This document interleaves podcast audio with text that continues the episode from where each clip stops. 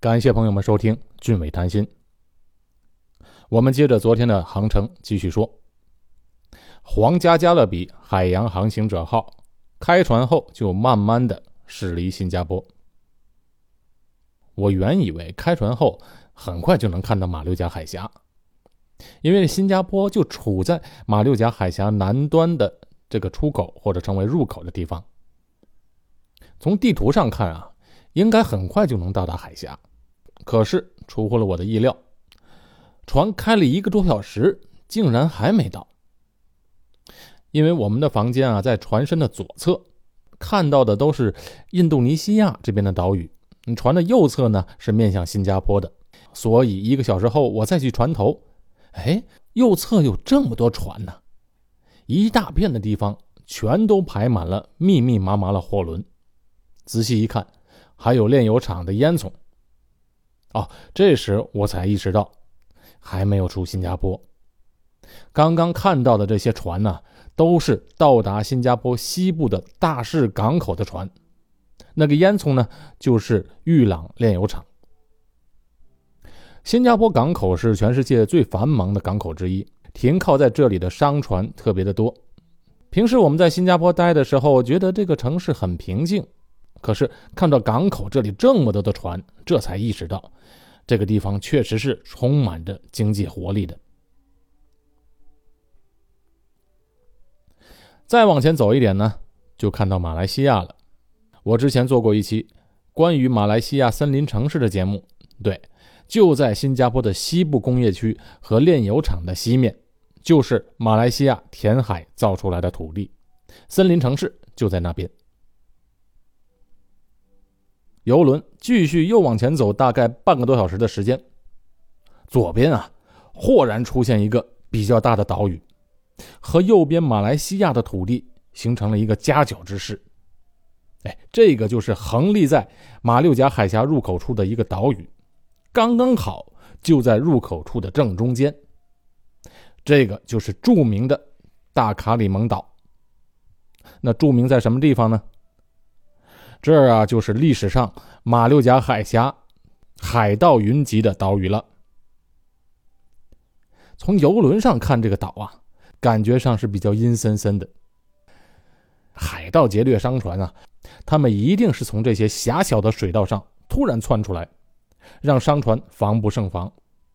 而且啊，他们是成群结队，船小速度快，把商船抢到手，直接就拖回到岛上去了，找都找不回来。我就在想，这千百年来，不知道有多少的水手和商人丧生在此。过了大卡里蒙岛，天慢慢的暗了下来，船已经驶入马六甲海峡了。哎，这时候也该吃饭了。于是呢，我们全家穿着便装来到五楼的餐厅。餐厅是有着装要求的，每一天。酒店服务生在收拾完房间后啊，都会把转天游轮上的吃喝玩乐详细的时间表给放在床上，方便旅客查阅。这时间表做的非常的详细，从早晨六点多钟一直到午夜过后，都写得清清楚楚、满满登登的，把节目全部列出。在船上不愁没事干，这些所有的节目啊，能参加一半就不错了。本来我还带了一副扑克牌。哎，就想着实在无聊的时候啊，全家打牌消磨时间。结果整个行程的五天四夜，除了吃饭睡觉，我连坐一会儿的时间都没有。可想而知，扑克牌是白带了。这时间表上就写好了当天晚餐的着装要求。哎，当天可以穿便装，之后两天就是正式的服装。所以啊，当晚我们就穿着 T 恤衫、短裤进入了餐厅。餐厅不止五楼一层，五楼只是个入口，从三楼一直到五楼全都是餐厅，楼上楼下有旋转楼梯相连，一个巨大的水晶灯就吊在中间，那整个餐厅是金碧辉煌。游轮上嘛，最不缺少海景，四周的窗户外都是夜色中的大海，看得到星星和月亮。餐厅非常的漂亮。但是呢，音频节目啊，就是这个缺点，怎么都没有办法形容。朋友们可以想象一下《铁达尼号》里面的餐厅，哎，差不多就是那样。因为之前已经预定座位了，所以我报上房间号，那么服务生就带着我进去。那进去的同时，看着旁边还有一列长长的队伍在排队，这些都是没有预约的乘客，他们就只能在那等着，等到有空位的时候才能被带进去。那没办法，谁让他们没预约呢？只能慢慢等着。所以啊，朋友们听好了，一定别懒惰，事先预约好餐厅。就能省下很多的时间和精力。这中餐厅和西餐厅啊，你只要进去闭上眼睛，你不用看就能分辨出来。不知道大家有没有注意？当你闭上眼仔细听，西餐厅里面都是叮叮当当的刀叉碰到碗碟的声音，还有红酒杯子轻轻碰撞的声音，哎，很好听。你不用睁眼就能知道是西餐厅。但是西餐厅也有缺点，就是太麻烦，一桌子的刀子、叉子、勺子，服务员给你带到桌前，帮你拉开椅子，再帮你放上餐巾布，每人面前都有两副刀叉勺，吃不同的东西啊，要用不同的工具，所以桌子上是满满当当的一大堆餐具。那西餐的碗碟又重，所以这餐厅里绝大多数的服务生都是男的。那在他们的胸牌上都印着名字和国籍。我看到大部分的服务生都是菲律宾人，少部分是欧洲来的，还有两三个是中国来的服务员，可以讲中文。上菜啊，端这么多的餐具，这么重的碟子，那可真是个力气活。我就跟我孩子开玩笑，我说：“你们看，还是华人最聪明，两根筷子，所有问题都解决，什么菜这两根筷子都能吃。”当然，我这两个孩子是对我不以为然，对我嗤之以鼻。他们还很享受西餐。我记得前两天看过一个笑话，说一个印度人和一个四川人说：“说你们中国人觉得自己聪明，我比你们更聪明，连筷子都省了，直接用手吃饭更环保。”哎，然后那个四川人说：“那好啊，那你来我们这儿吃火锅吧。”笑死了。晚餐当然是包括在配套内了，完全免费。不过服务生都会先问你：“哎，拿着照片，你看我们这有今晚的特色菜龙虾，非常新鲜，要不要来一份？”照片上的价钱写的清清楚楚，二十九块九美金，一个人的量。如果你不要呢，他们也会很有礼貌的拿开，换上餐厅的 menu。哎，其实啊，根本就用不着花钱。菜单上的菜已经很多了，连每天都换样，吃不过来。那开始点菜了，自然是先点一些前点，有这么十来种的选择，然后是正菜，大概十五六种，最后有几样甜点。我吃了四个晚上，大部分的菜都挺好吃，味道也很地道，尤其是甜点，好吃极了。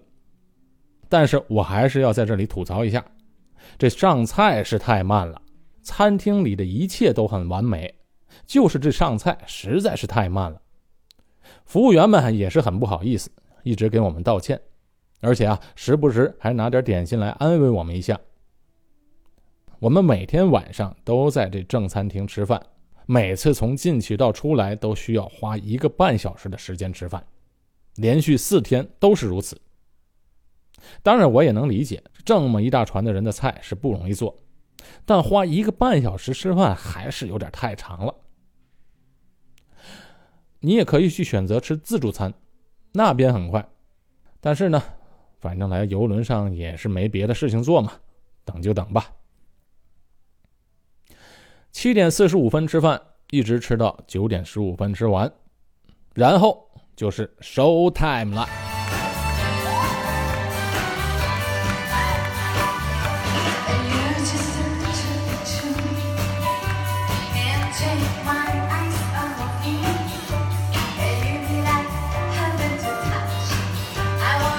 每晚九点半，在三楼的大剧院上演各种表演。当然，同时间还有很多其他的表演和其他的活动项目。但是我和我太太还是最喜欢看这个 show，每晚必到。我最喜欢是那个乐队了，乐队包括了四大件儿钢琴、吉他、贝斯、鼓，加上铜管乐队，标准的百老汇爵士乐队的配置。现场乐队的感觉啊，就是好，听着很过瘾。尤其在吃饱喝足后，享受一个有水准的乐队表演，那真是一种享受。第一个晚上表演的歌手是一个澳大利亚来的华人歌手，叫左云。那一看就是一个经验老道的舞台秀歌手，就一个人，把一个小时十五分钟的场面就全撑起来了，一点都不冷场。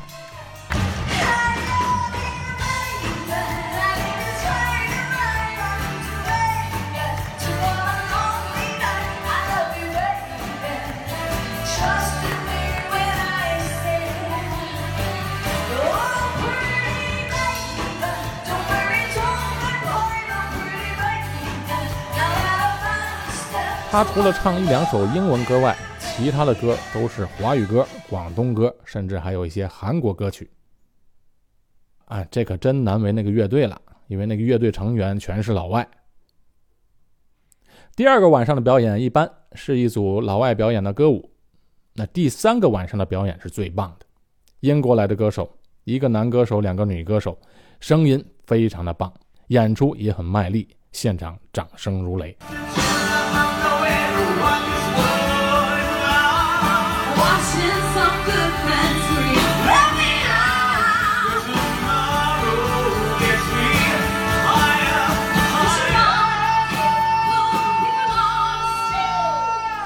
好看完了演出，走到五楼。五楼呢，就是航行者号的大厅，两边有一些名牌商店和酒吧，商店还经常搞了个促销什么的，而且好像还有一个名牌商会的拍卖会，不过我没去。酒吧都是收费的，各类的酒吧有好几个，现场也有人唱歌表演。那在五楼的尽头还有一个歌舞厅。有一对菲律宾的男女歌手在这里唱歌，舞池内有好多人在那儿跳舞。这个地方岁数大的人来的比较多，跳的都是伦巴、恰恰，歌曲也都是那个年代的歌曲。游轮上面是非常适合老人家来玩，舱内的娱乐应有尽有，而且又有很多的无障碍区，坐轮椅在里面一点问题都没有。那这个时候，我的小孩要看电影。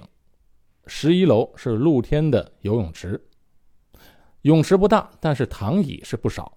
很多人啊，白天到这里晒太阳，到了晚上十点半呢，这里都会播放电影。刚好那天放映的是孩子一直想看但还没有看到的电影，所以呢，他们也很高兴。看电影的人并不多，那人们就躺在躺椅上。因为大屏幕呢是在比较稍微高一点的地方，那所有人就在这里，在月光下看着电影。四周都是黑漆漆的大海，天上的星星一闪一闪的，这样看电影的感觉啊，我看只有在游轮上才可能体验到。除了在十一楼游泳池有放映电影，在三楼和四楼还有其他两个地方有电影放映厅。游客可以选择你想看的影片，到不同的放映厅去看。当然，酒店房间里的电视也有电影频道，都是好莱坞的一些大片儿如果想要享受在房间里的时光，也可以回房去看电影。酒店房间里面要提醒朋友们的是，这船上的插头啊都是一百一十伏的，和亚洲不一样。但是房间内热水壶的插头。倒是两百二的，所以如果带的电器都是两百二的，也不用担心。大部分人是不需要的，因为像手机和电话充电都是两种伏数通用的。可是呢，我这一路上带了一个挤柠檬用的小小的机器，这个机器是需要两百二十伏的电。一开始进房间一看插头，啊，觉得啊白带了。后来当我看到热水壶的是用两百二十伏的电，哎，这才可以用。再有呢，就是船上电插座都是美式的，也和中国的电插座一样，都是那种两个孔的。那新加坡和英国的插头是一样的，都是三个孔的。所以啊，我上船还是要把转换插头带上。船上的马桶和飞机上一样，是用气压冲水，毕竟不是在岸上，一定要节约用水。游轮的生意啊很有意思，它是由三个部分组成。第一，它是交通工具，和航空公司一样做运送客人的生意。第二呢，它又是一个酒店的生意。第三，它也是个娱乐的生意。这三样生意啊，都同时在海上做了，这倒好，根本不需要地皮。皇家加勒比海上航行者号的酒店客房服务啊，确实是很好。每天他们都要进行两次的客房打扫，弄得是整整齐齐的。其实我都觉得没有必要收拾两次。而且啊，客房服务人员大多数都是男的，收拾房间的速度非常的快。